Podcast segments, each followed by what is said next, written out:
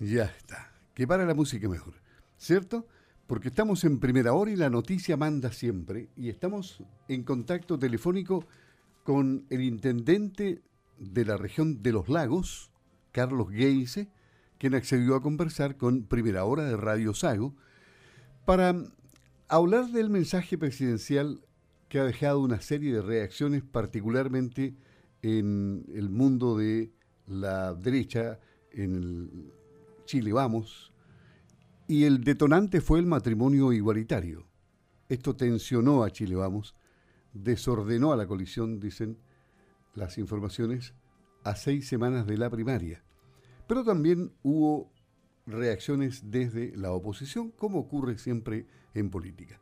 Vamos a saludar a Carlos Geise, intendente de la región de los lagos, en línea con Primera Hora. ¿Cómo está? Buenos días. Le habla Luis Márquez por acá. Buenos días, Luis. A usted y a todos los auditores de, Radio Sago. Bueno, después del, estamos, estamos después del día del mensaje presidencial de ayer a las 3 de la tarde, viendo las reacciones que hoy tiene la prensa y queremos así reposadamente conversar con el intendente regional de los lagos para saber cómo ve usted los últimos meses de gobierno y cómo ve el mensaje presidencial y las reacciones que provoca particularmente esto del matrimonio igualitario que eh, desarticuló, eh, confundió, se puede decir, eh, les molestó también a muchos parlamentarios, incluyendo el senador Moreira, que ayer tuvo una reacción clara al respecto. ¿Cómo analiza usted el mensaje presidencial y sus reacciones? Bueno, yo creo que fue un mensaje reflexivo, fue un mensaje muy profundo sobre los valores republicanos y democráticos y el presidente hizo un llamado eh, en estos momentos de crisis de la política eh, a, la, a que todos los políticos estén a la altura. Porque para salvar un país, cuando hay algún tipo de crisis, y hoy día, por cierto, tenemos crisis política, crisis sanitaria y crisis económica, hay que estar a la altura de mira, con una mirada a largo plazo y con una mirada de país ante la crisis política, la salida es una salida institucional y esa es la que se está llevando adelante a través de, todo este eh, proceso constituyente, que por cierto es un proceso que se inicia en el gobierno del presidente Piñera, pero no concluye en el gobierno del presidente Piñera. La etapa final viene en el próximo gobierno cuando los constituyentes tengan que proponerle a todo el país una nueva constitución eh, y en base a esa, con un voto obligatorio, eh, se plebiscite y se vea si es aceptada o rechazada esa propuesta que se hace. El desafío... La sanitaria eh, se ha aplicado toda la red de protección sanitaria con celeridad y con responsabilidad. Y la crisis económica y social, la respuesta es una red de protección social muy amplia que se ha ido mejorando en cada una de, de las etapas que, ha tocado enfrentar. El, desafío es complicado para los últimos meses porque obviamente se han ido eh, suscitando una serie de hechos que, que han descolocado al, gobierno frente a su coalición eh, gobernante, que es el Chile Vamos. Y, más allá de las reacciones diarias, digamos, hay problemas que, que, no se pueden limar en el tiempo. Pero ¿cómo ve usted estos últimos, a todo esto, usted, usted el cambio de, de intendente regional a delegado presidencial se va, va a ocurrir el 14 de julio, más o menos? Así es. Ya. Así es el día, dos fines de semana más, el 13 es la elección del gobernador regional y un mes después eh, asume el gobernador regional que toma la parte de, gobierno regional del intendente y asume por otra parte el delegado presidencial que toma la parte eh, que maneja el intendente como, representante del presidente de la República. Ahora, ¿cómo veo yo el, los últimos meses, que han poco más eh, de nueve meses? un parto difícil va a ser. ¿Perdón? Va a ser un parto difícil de todas formas, porque hay mucho que hacer y poco tiempo. Claro, siempre el término de, un gobierno produce cierta fricción y cierta ansiedad también.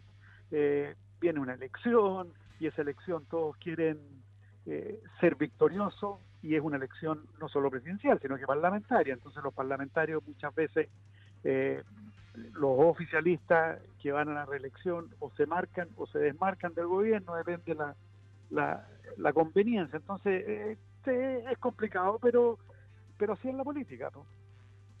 Claro, y, en, el tema estaba viendo que la Organización Mundial del Trabajo teme que la crisis siga impactando a millones de empleos hasta el 2023. Eh, en este tema, ¿es posible tener una visión más o menos o meridianamente clara de, la recuperación del empleo, considerando que las cuarentenas han, dejado eh, en, un triste escenario, particularmente al turismo, ¿no? Sí, bueno, yo creo que cómo está funcionando eh, la, política de, apoyo, tanto eh, la red de protección social eh, como la red de protección sanitaria, a través de la, de la que, los hospitales, las clínicas, toda la red hospitalaria funciona como una red con vacunas que existen, que se han comprometido. Hoy día vimos de que de que la Sinovac ya es reconocida por la OMC, por lo tanto es una vacuna que si, bien algunos decían, claro, es reconocida por el Instituto de Salud Pública, pero no internacionalmente. Hoy día ya es reconocida también internacionalmente, por lo tanto, y que es la, mayoritaria que se ha comprado en Chile.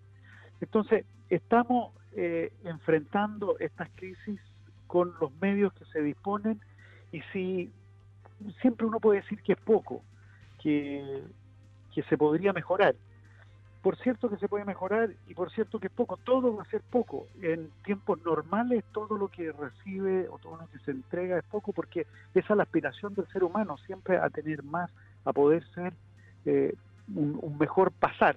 Pero si uno analiza esto a nivel internacional, el apoyo que Chile como país entrega en esta eh, ayuda tanto la crisis económica como la sanitaria es algo que, es destacable y está dentro de los primeros lugares. Lo mencionaba eh, también en, su cuenta el presidente en algún momento todo el apoyo que se está dando. Por lo tanto, si uno lo ve con ese, con ese prisma, con esa comparación, eh, estamos bien. Y el, el, apoyo, lo que dijo el presidente es que ninguna familia quedará bajo la línea de la pobreza este apoyo del ICE es hasta, hasta agosto y se seguirá apoyando mientras dure la pandemia. ok, lo escucho bien y fuerte y claro, intendente. Y, que hiciéramos también, una, hay una inquietud en torno a, a, lo que el presidente dijo o no dijo respecto al tema de, de, las regiones o de la regionalización o también de la descentralización del país. Esta fue una, una deuda del presidente en su mensaje. Eh, también se escucharon voces al respecto. ¿Qué es lo que piensa usted de esto? Usted que está al frente de una región. Bueno, se ha ido avanzando en la descentralización en base a lo que se... Este es un cronograma que viene de hace mucho tiempo, no es, no es de ahora, es de, del periodo, eh, ya se viene del periodo de, la presidenta Bachelet 1 que se viene hablando esto de la descentralización, eh, se ha ido mejorando, perfeccionando y al final se definió, se hizo la, la, modificación correspondiente a las leyes para poder implementar este sistema de que el gobernador regional sea elegido democráticamente y que dependa directamente la región de esa persona. Eh, el tiempo dirá si eso es bueno o es malo, si fue poco o fue mucho, eh, y eso es algo que, tal vez eh, con un sistema, la constitución nos va a proponer otro sistema distinto. La nueva constitución que, que, que están escribiendo los 155 constituyentes a partir de los próximos días, a lo mejor van a ser un sistema que, que va a cambiar totalmente este, este, este concepto. Entonces, eh, no se puede hoy día pensar eh, en cambiar o en hacer alguna modificación mayor si es que esto está en un estudio global y general del país. Sí, es complicado este tema porque han pasado muchísimos gobiernos y no se le hincado el diente, siempre dependemos de Santiago y es un problema no de este gobierno, es un problema de Estado. Eh, de la modernización del Estado que tanto se habla durante años y años, pero tampoco se avanza. Eh, que algún día las regiones tienen que tener más poder de decisión en el tema presupuestario especialmente y, muchas inversiones deberían tributar en las regiones para que verdaderamente se note el impacto de la producción regional en, en la creación de empleo, en fin, en su propio crecimiento. Mire, mire Luis, yo le voy a decir algo que es políticamente incorrecto, pero me atrevo a decírselo con la libertad porque, porque es lo que pienso. Yo creo que la, la democracia es buena, pero hay que tener cierto cuidado con la democracia también. Si la democracia es que las mayorías mandan, pero tienen que tener en cuenta las minorías, por una parte.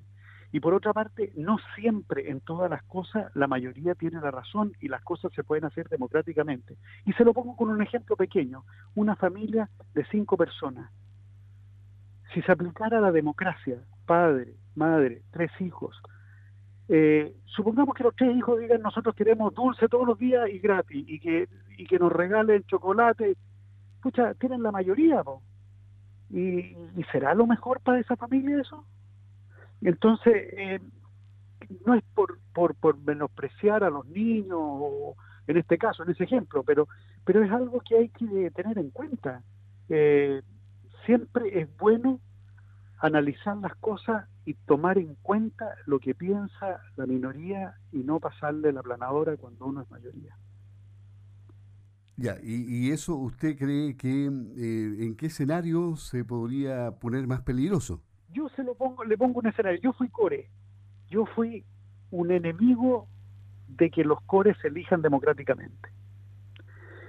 También en su época eso fue políticamente incorrecto porque eh, nadie puede todo decir cómo está en contra de la democracia, pero fíjese que a mí me gustaba el sistema de los core elegidos en forma indirecta a través de, de los concejales. ¿Y por qué? Le pongo el caso de Osorno.